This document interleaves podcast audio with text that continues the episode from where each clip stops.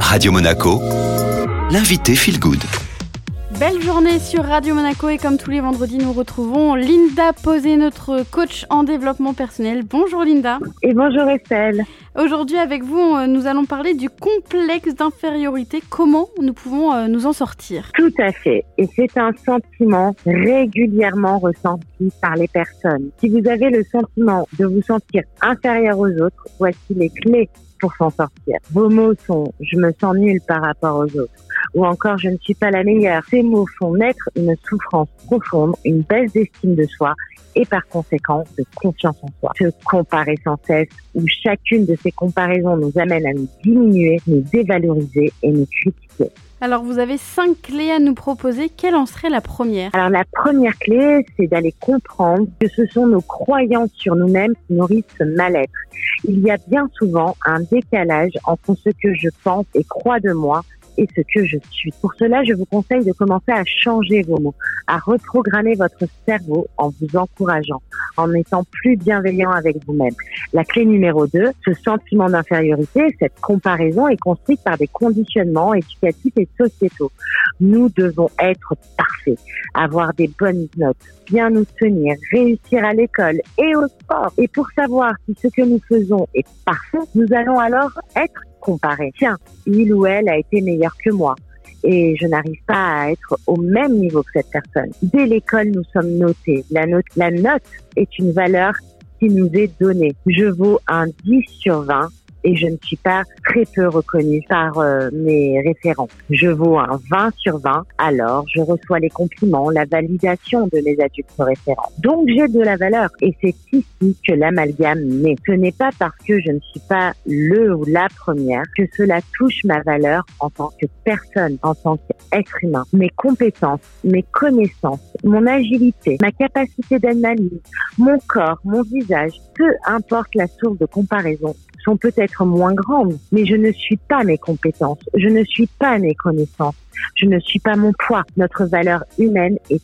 immense. Alors la troisième clé serait laquelle, Linda? Ce serait de se comparer en conscience. Se comparer est normal, car cela nous permet de voir où nous en sommes seulement lorsque c'est souffrant alors nous ne sommes plus en quête d'inspiration de l'autre, mais dans une dévalorisation de soi.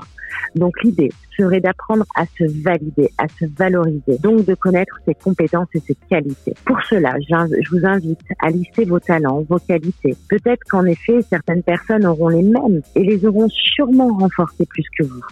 Et, ce, pour de raisons multiples. Alors, inspirez-vous de ces personnes. Ce peut être des mentors pour vous. Prenez le temps de discuter avec eux, de comprendre comment ils ont réussi à développer autant de compétences. Et donc, c'est une véritable opportunité de croissance pour vous. Clé numéro 4 serait de renforcer vos ressources.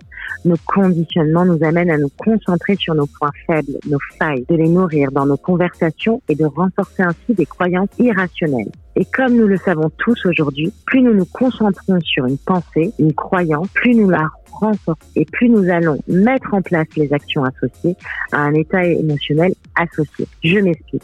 Lorsque je pense que j'en suis capable, alors je vais créer de la motivation, de l'envie, du courage. Et ainsi, je vais passer à l'action. Comme le disait Henry Ford, que tu crois que tu en es capable ou que tu crois que tu n'en es pas capable, dans les deux cas, tu as raison, car tu mettras tout en, œuvre inconsciemment pour que cela se réalise. Alors concentrons-nous sur nos forces, nos ressources, nos qualités et nos talents.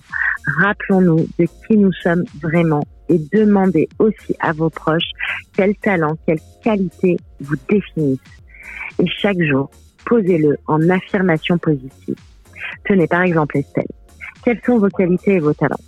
Eh bien, je suis très curieuse dans la vie. Alors, comment pourriez-vous tourner une ou des affirmations positives autour de la curiosité. Euh, je suis curieuse, donc je découvre euh, plein de choses de la vie de tous les jours. Oui, je suis curieuse et je m'autorise à découvrir une nouvelle chose chaque jour. Qu'est-ce que vous ressentez quand je vous dis ça? Je suis, donc je peux réussir à ça, quoi. Exactement. Donc vous créez un taux vibratoire plus haut et une envie d'aller plus loin. Et donc, une fois qu'on les a posés en affirmation positive, on passe à la clé numéro 5. Osez développer votre confiance et votre estime de vous-même. Car oui, la confiance en soi, c'est clairement le passage à l'action, que ce soit dans le faire ou dans l'être.